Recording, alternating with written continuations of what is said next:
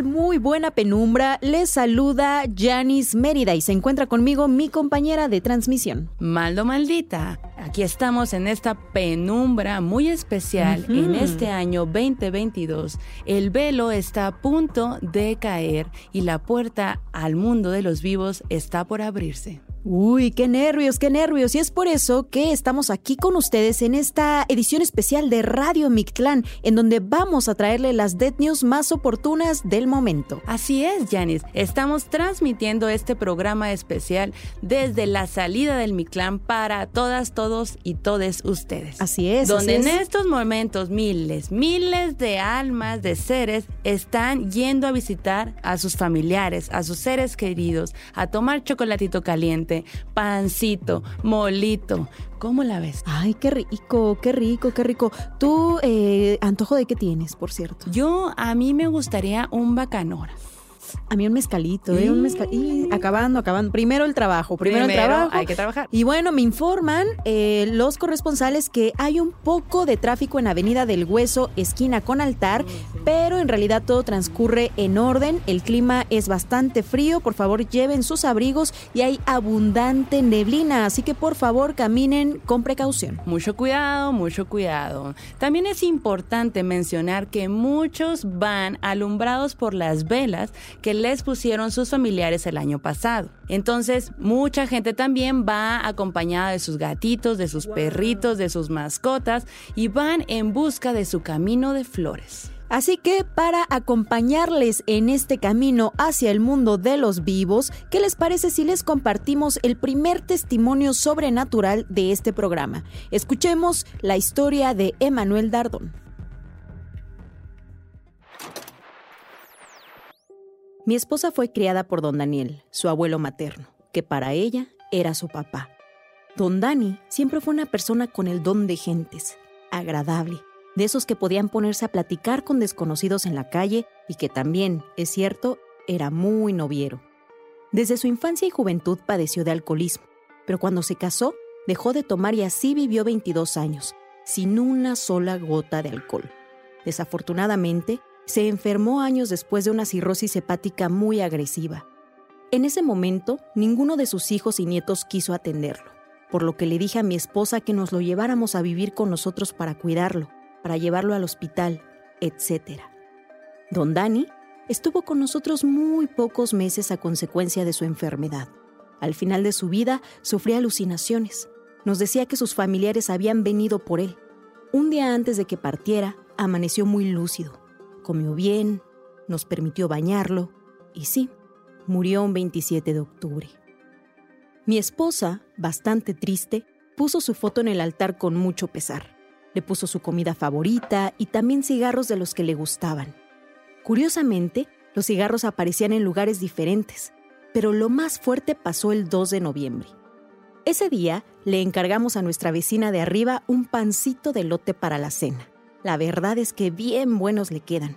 Salimos para un evento para que mi esposa se distrajera un poco porque seguía bastante triste por la muerte de su abuelito y llegamos ya de noche. Llegando a la casa, nos encontramos con la vecina en la esquina y ella, al vernos, peló los ojos y nos dijo, Ah, caray, ¿a poco no estaban en el DEPA? Nosotros, un tanto sorprendidos, le respondimos que no, que veníamos llegando. Y su cara cambió de sorpresa y extrañeza a un poco de miedo. ¿A tal hora ya no estaban? Ajá, le dijimos. A esa hora ya no estábamos. ¿Por qué? No, pues es que quise llevarles el pan recién salidito del horno y fui y les toqué. Les toqué bien fuerte y sus perros me ladraron, pero luego luego se calmaron. Pegué el oído a la puerta y escuché clarito cómo había música. Así que me subí otra vez a mi casa y escuché otra vez que la música sonaba y la regadera también empezó a escucharse.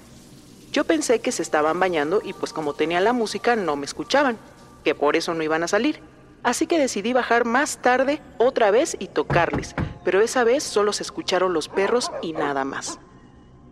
Nosotros nos quedamos sacados de onda, pero pensamos que se había equivocado y había escuchado a otro de los vecinos, porque las construcciones de allí permiten que se pasen los sonidos de una casa a otra. Pero mi esposa se quedó pensativa unos segundos y de pronto le preguntó a la vecina qué música había escuchado cuando pegó el oído a la puerta. ella, pensando un poco, respondió. Era música viejita, sobre todo canciones de Pedro Infante. Cuando la vecina nombró a Pedro Infante, los dos empezamos a llorar. Esa era la música favorita de don Dani. Efectivamente, a él le gustaba bañarse escuchando a Pedro Infante, escuchando 100 años.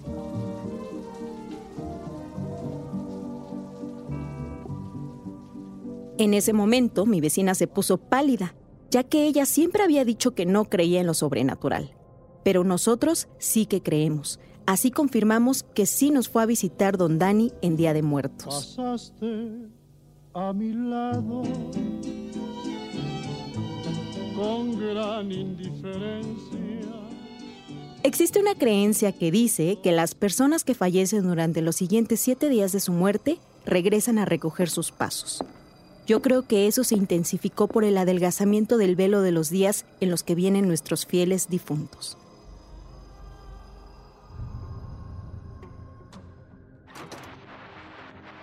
Wow, Pedro Infante, qué buenos tiempos, impactante. Pero así luego nos las jugamos, ¿no? Sí, sí, sí. Y me imagino que también ya se encontró a don Pedro Infante ahí en el Mictlán, Seguro, seguramente. don Pedro Infante ya anda con unas rolonas. Sí, sí, sí. Muchos cuentan que, que Pedro Infante es bastante cotorro en el Mictlán, entonces seguramente pues por ahí ya se habrán topado. Mientras tanto, pues qué bueno que pudo pasar ese Día de Muertos con sus familiares. Asustando a la vecina.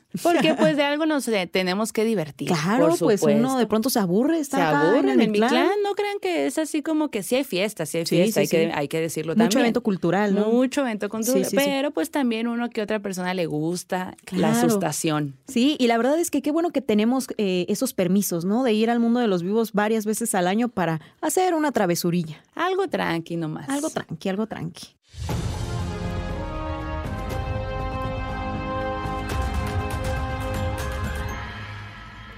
Oigan, y sobre Avenida Cempasúchil continúa el avance de las almas hacia el mundo de los vivos. ¿Y cómo? Ah, ok. eh, ahí se encuentra doña Tommy, que va a visitar a sus familiares. Escuchemos. Pues yo voy a ver a mis hijos que allá andan. Espero que este año sí me pongan mi caldito de pescado seco porque traigo un montón de antojo. Si no, pues no importa. Con acompañarlos un ratito yo soy feliz. Además de que voy con mi mamá y nos iremos un ratito ahí al pueblo. Hoy, pues muchas gracias, doña Tommy. Ojalá que le pongan su caldito de pescado y le deseamos un buen camino y un buen regreso. Así es, doña Tommy. Oye, Yanis, ¿y cómo es que celebran el Día de Muertos ahí en Oaxaca? Pues fíjate que en el pueblo de mi familia lo que se acostumbra mucho a hacer es que pues la gente va a misa, van al panteón, ponen muchos cirios bastante altos, panes de distintos colores, panes en forma de venaditos. Allá se cuelgan mucho en el altar unos fantasmitas de azúcar blanco que tienen un poco de pintura roja. Son unas verdaderas joyas. La verdad es que yo cuando paso a visitar sí me llevo varios pues para el camino porque luego se le baja a una el azúcar, aunque es fantasma, ¿no? Eso también ocurre acá. No se escapan de ese tipo de situaciones, se los comentamos, pero bastante bien. ¿Y ahí en Sonora?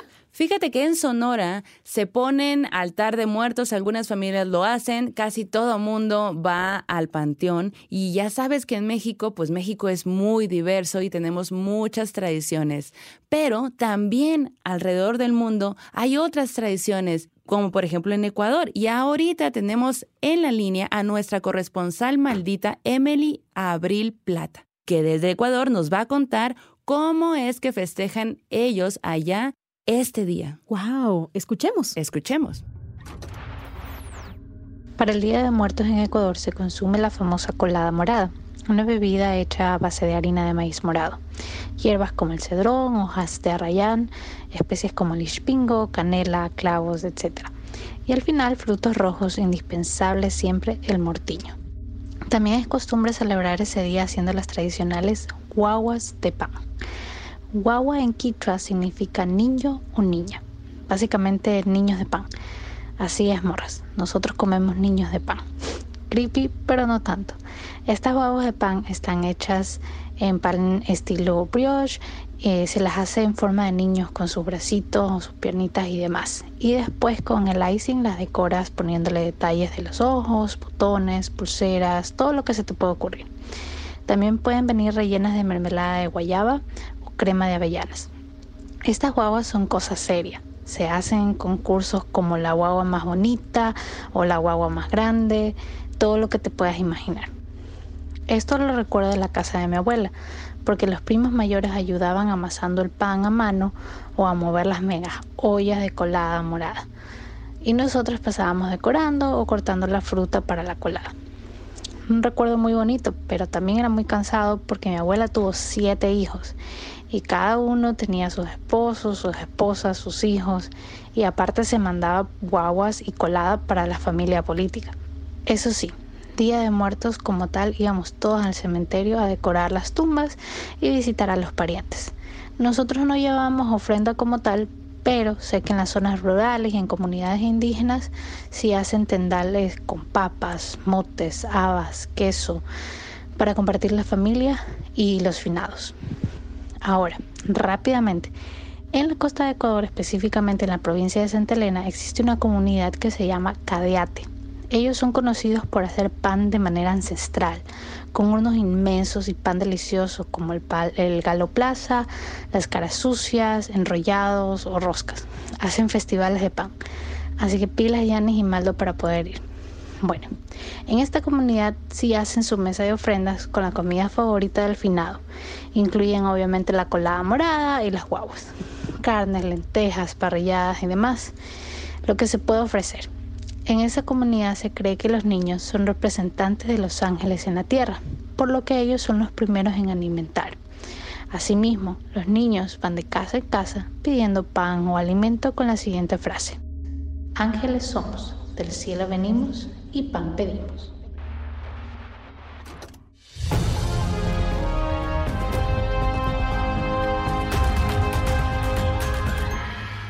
¡Guau!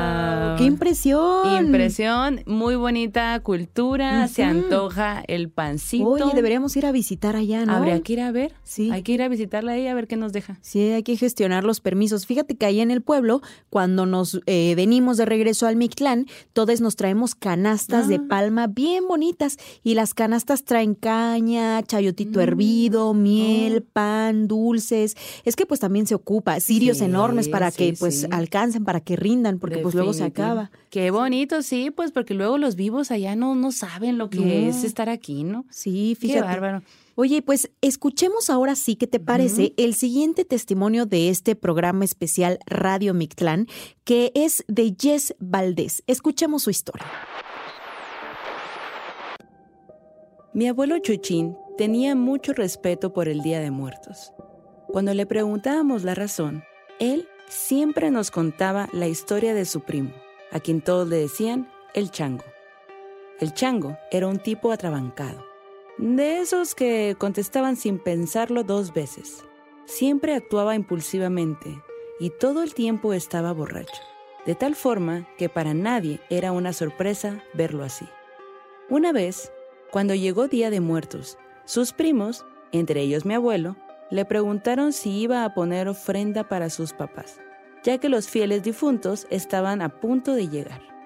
Inmediatamente el chango soltó tremenda carcajada burlona y dijo que no, que qué eran esas cosas del altar y de Día de Muertos. Le dio un trago a su bebida y se quedó viendo hacia un punto por unos segundos. La familia pensó que estaba considerando la idea, pero en lugar de eso, agarró una piedra de buen tamaño que estaba junto a él y la azotó en el lugar donde sus familiares habían puesto el altar. Miren, ahí está mi ofrenda, gritó de manera burlona. Todos reprobaron sus acciones con la cabeza, pero ya sabían cómo era. Uno de sus tíos, que estaba presenciando tremenda ofensa, le dijo, No seas malo, chango. Nuestros familiares sí vienen. Hay que respetarlos y recibirlos con amor. A lo que el primo contestó que eso eran puras mentiras. El tío volvió a alzar la voz y le dijo, Si no crees que vienen, entonces escóndete ahí por la noche, en un chiquihuite. es decir, una canasta de mimbre, para que puedas verlos cuando lleguen a la casa. El chango se empezó a burlar de sus familiares y siguió entrándole a su bebida. A la mañana siguiente, cuando toda la familia se despertó, vieron que en efecto, muy cerca del altar había un chiquihuite y dentro había alguien llorando desconsoladamente. Se trataba del chango, quien además estaba murmurando una y otra vez. Mis papás se vinieron, mis papás se vinieron, mis papás se vinieron, mis papás se vinieron. Horas después, cuando lograron sacarlo de ahí y tranquilizarlo, el chango, con una actitud completamente distinta al día anterior, les contó que cuando se metió al canasto y esperó la noche, escuchó cómo un grupo de personas se acercó a la casa y entró a ella sin abrir las puertas. Se asomó entre las rendijas pensando que alguien le estaba jugando una broma, pero no, en efecto. Un grupo de personas había entrado a la casa y se dirigían al altar de muertos. Entre esas personas pudo distinguir a sus padres, quienes al llegar al altar se pararon enfrente de la piedra que él había aventado, la agarraron y comenzaron a llorar con una profunda tristeza. El chango estaba petrificado viendo la escena y cuentan que del impacto de esa noche jamás pudo reponerse. Se volvió una persona ausente, silenciosa, recordando cada noche el rostro triste de sus padres ante la piedra que él les había dejado en el altar.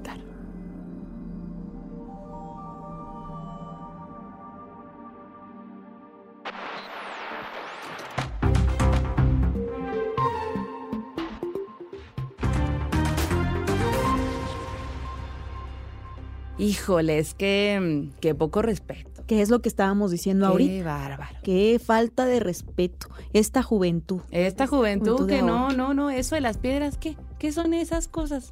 ¿Qué? No, ¿Para ¿por qué?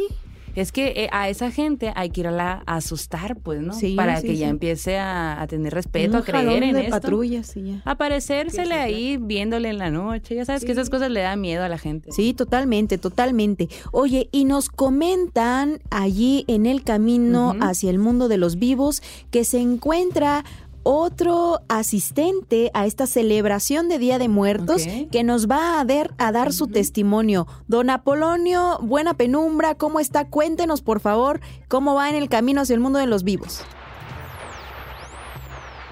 No, pues yo voy allá hasta Sonora. La verdad es que tengo que hacer primero una, una parada acá en Ciudad de México porque voy a visitar a mi sobrina, la Susi, allá en su casa con sus perritos. De seguro ella me va a poner mi bacardí, mis cigarritos, ojalá unas tortillas de harina porque acá en el Mictlán no hacen buena tortilla. Eso me enoja mucho, me enoja. Pues buen viaje, don Apolonio. Segurito que le van a poner ahí los cigarritos, Sí. el bacardí, a gusto. Oye, hasta se nos pega el acento, ¿no? Sí, bueno, tú pues también que- eres de allí, de, de esa tierra, Sí, ¿eh? Por pues cierto. es que uno, uno ya lo trae. Exacto. Eso ni muerto se te quita. Oigan, y para este programa especial también tenemos un enlace con el escritor del mundo de los vivos, Rubén Fisher, quien es autor del libro La Rumorosa y los Aparecidos. Él nos va a compartir unas palabras acerca de esta publicación, que usted esté allá o esté acá, también puede acceder a él. Ahí les vamos a pasar el link sobrenatural para que lean este libro o que puedan conseguirlo, pero mientras tanto, escuchemos lo que nos comenta.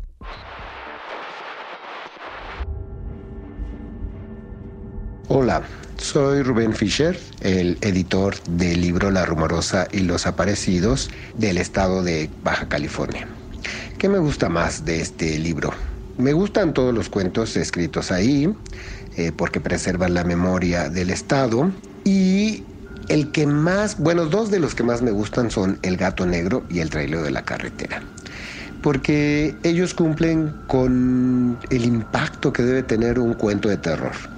Al ser de tradición oral, estas historias van cambiando, pero el hecho de conservarlas escritas ha generado que estas versiones permanezcan y sean parte del imaginario de los niños, los jóvenes y los adultos que se permiten adentrarse en este mundo fantástico de los aparecidos que es parte de nuestra tradición oral de todas las regiones de nuestro país.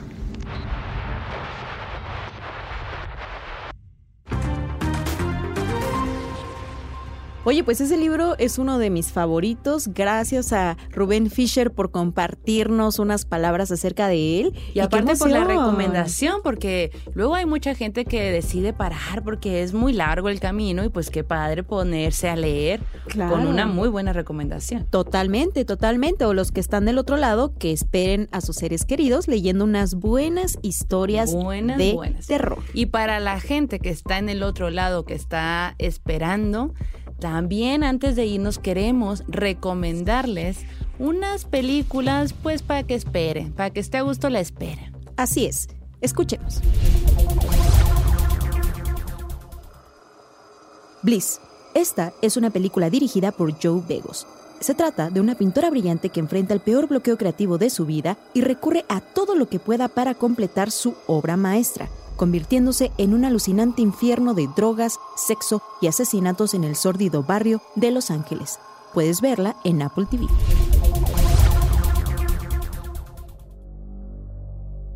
Nightcrawler, película dirigida por Dan Gilroy, trata de Louis Blom.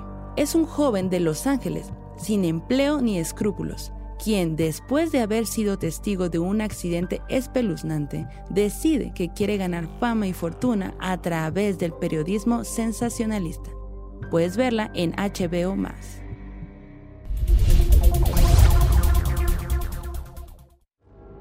The Night House. Esta película de David Bruckner retrata a una persona que mientras intenta superar la inesperada muerte de su marido, se queda sola en una casa cerca de un lago. Aunque hace todo lo posible por no perder la cordura, las perturbadoras visiones de una presencia comienzan a ser más frecuentes. Puedes verla en Star Plus. The Color from Outer Space, de Richard Stanley. Después de que un meteoro aterrizara en el patio delantero de su granja, Nathan y su familia luchan contra un organismo extraterrestre mutante que infecta sus mentes y cuerpos, transformando su tranquila vida en una pesadilla tecnicolor. Puedes verla en Prime Video.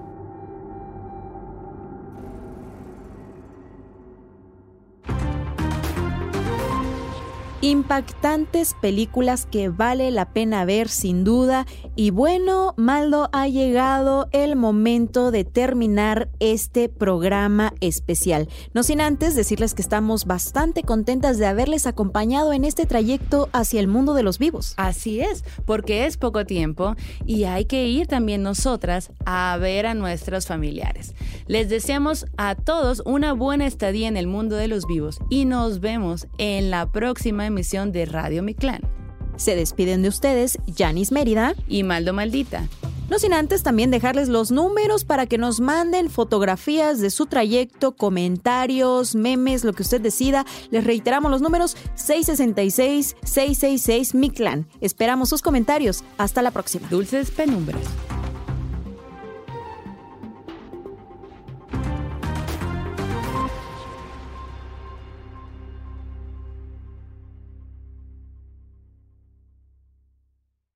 ¿Quieres regalar más que flores este Día de las Madres? The Home Depot te da una idea. Pasa más tiempo con mamá plantando flores coloridas, con macetas y tierra de primera calidad para realzar su jardín. Así sentirá que es su día todos los días. Llévate tierra para macetas Bigoro por solo $8.97 y crece plantas fuertes y saludables dentro y fuera de casa. Recoge en tienda y sigue cultivando más momentos con mamá en The Home Depot. Haces más, logras más. Más detalles en homedepot.com diagonal delivery. It is Ryan here, and I have a question for you. What do you do when you win? Like, are you a fist pumper? A woohooer, a hand clapper, a high fiver. I kind of like the high five, but if you want to hone in on those winning moves, check out Chumba Casino. At ChumbaCasino.com, choose from hundreds of social casino style games for your chance to redeem serious cash prizes. There are new game releases weekly, plus free daily bonuses. So don't wait. Start having the most fun ever at ChumbaCasino.com. No purchase necessary. BGW. Void were prohibited by law. See terms and conditions. 18 plus.